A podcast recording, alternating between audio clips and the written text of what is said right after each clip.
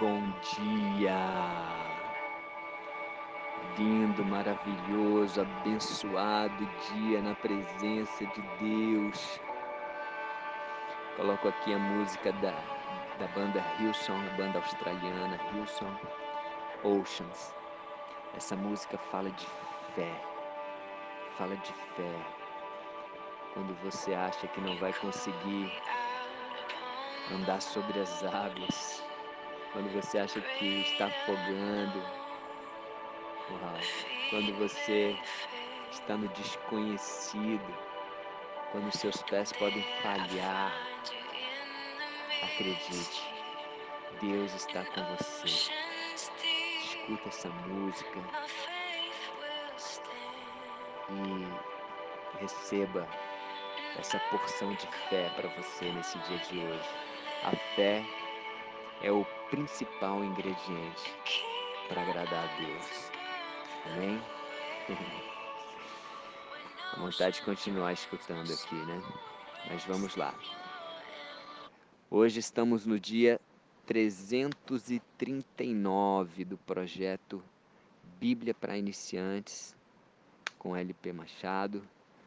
O LP Machado, eu, sou apenas um instrumento de Deus na sua vida. Esse projeto veio do coração de Deus, é um projeto de Deus, não é um projeto meu. Amém? Espero que você esteja preparado com o seu odre novo, com o seu sua terra boa, ou seja, a sua mente e o seu coração preparados para receberem um vinho novo, para receberem uma semente poderosa, a palavra de Deus. Amém? Capítulo 9 de Lucas, versículo 1. Tendo Jesus convocado os doze, deu-lhes poder e autoridade sobre todos os demônios para efetuarem curas. Ou seja, todo poder e toda autoridade vem de Jesus, vem de Deus, vem de Jesus. Importante entender isso. Até os demônios, o poder deles veio da o quê? Da permissão de Deus. Na verdade, eles cumprem uma uma tarefa para Deus. Muitas vezes é, achamos, né, que mas por que Deus já, já não bota eles lá no abismo? Não. É, existe aí uma permissão e o poder deles também vem da, da permissão, da autoridade de Deus. Tá? É importante entender isso. Versículo 2: Também os enviou a pregar o reino de Deus e a curar os enfermos. Ou seja, Jesus estava ali com aqueles doze, ele convocou os doze, aqueles doze foram é, ganhos por Jesus, eles já, já tinham admiração por Jesus, Jesus já tinha ganhado a confiança deles, a admiração, já era um relacionamento que estava consolidado, ele ganhou, ele consolidou esse relacionamento, ele ensinou, ele estava ali ensinando, amando, se doando, servindo aqueles discípulos. Não eram os discípulos que serviam, ele servia os discípulos, treinava, ensinava. E esse passo agora é o que? Treinar e enviar. Jesus já pensando lá, quando Jesus não estivesse entre eles pessoalmente, como que eles poderiam continuar essa missão de Jesus, porque quando Jesus subiu aos céus, ele falou: Ide e fazei discípulos de todas as nações. Só que agora eu não vou estar fisicamente com vocês. Quem vai estar com vocês é o Espírito Santo. Ok? Então existem esses quatro passos: ganhar, consolidar, treinar e enviar, como Jesus fez. Ganhou, consolidou, treinou, está treinando e ao mesmo tempo está enviando, que já está fazendo um, um, uma preparação para enviá-los né, de forma definitiva quando ele for para pertinho de Deus, né, for para os céus. Já estava treinando. a importância disso. E disse-lhes Jesus: Nada leveis para o caminho, nem bordão, nem alforge, nem pão, nem dinheiro. Não deveis ter duas túnicas. Então, é, o objetivo de Jesus falar aqui para eles, nada leveis, é para que eles entendessem que não é nos recursos deles, não é na segurança deles, não é na provisão deles, e sim de Deus. Deus Pai, Deus é provedor.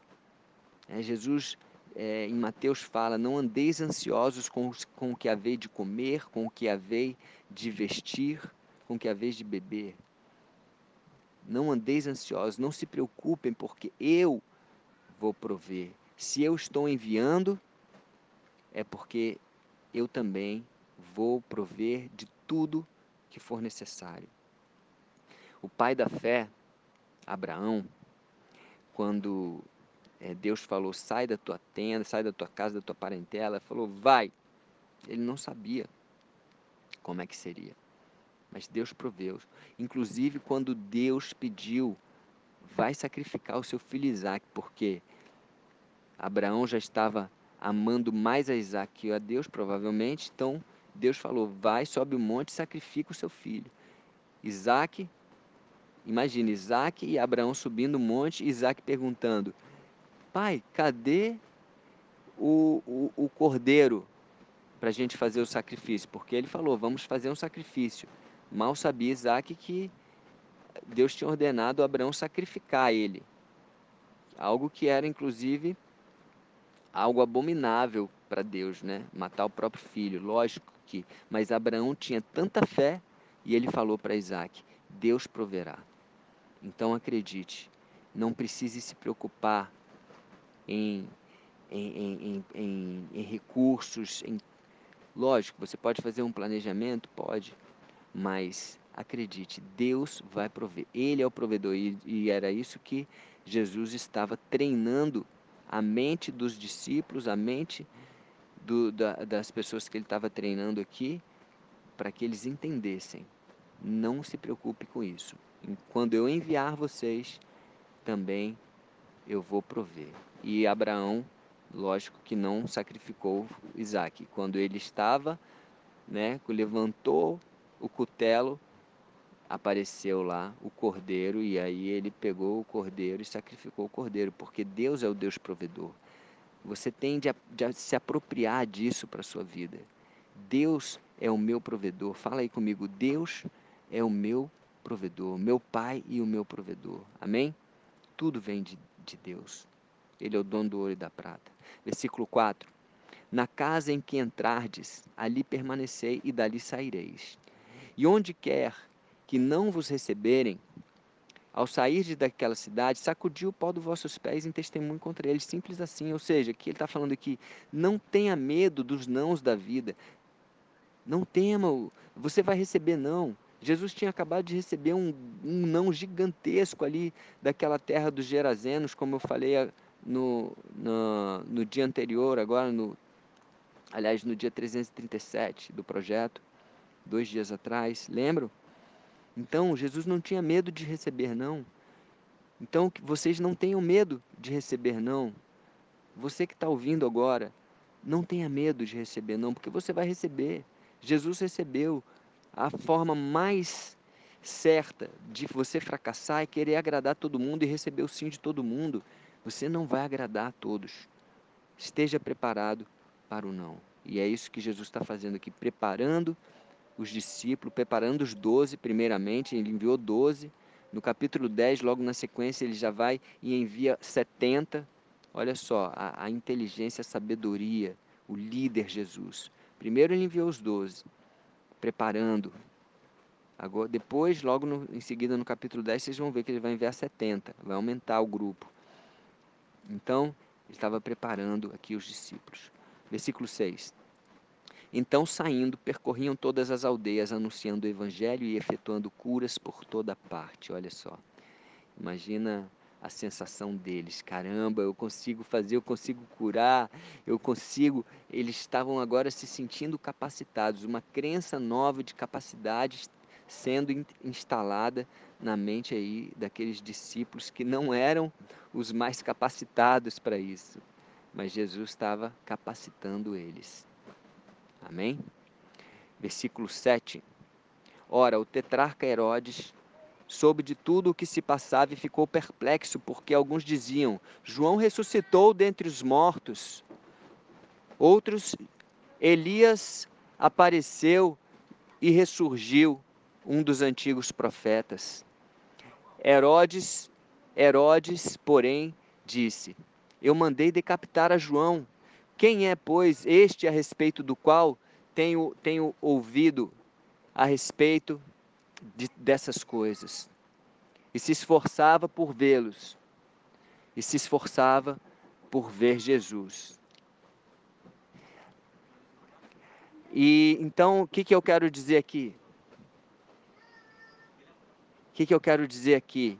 A fama de Jesus, ela se espalhava, ela se espalhava por todos os lugares. E Herodes queria ver Jesus.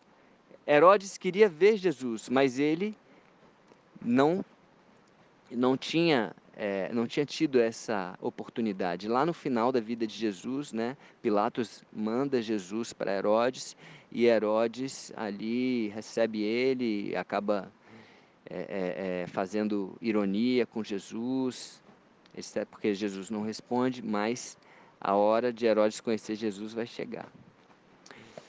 Versículo 10: Ao regressarem, os apóstolos relatavam a Jesus tudo o que tinham feito.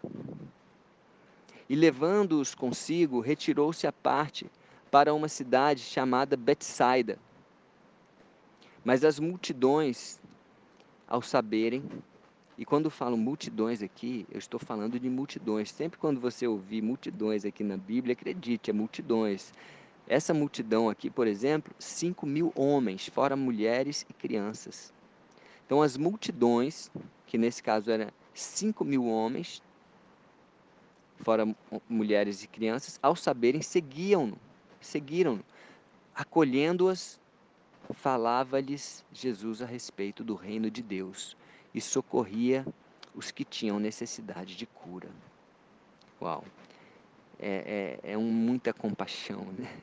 é muito amor, cuidando de todos, abençoando, acolhendo a todos, abraçando aquelas pessoas. Versículo 12: Mas o dia começava a declinar.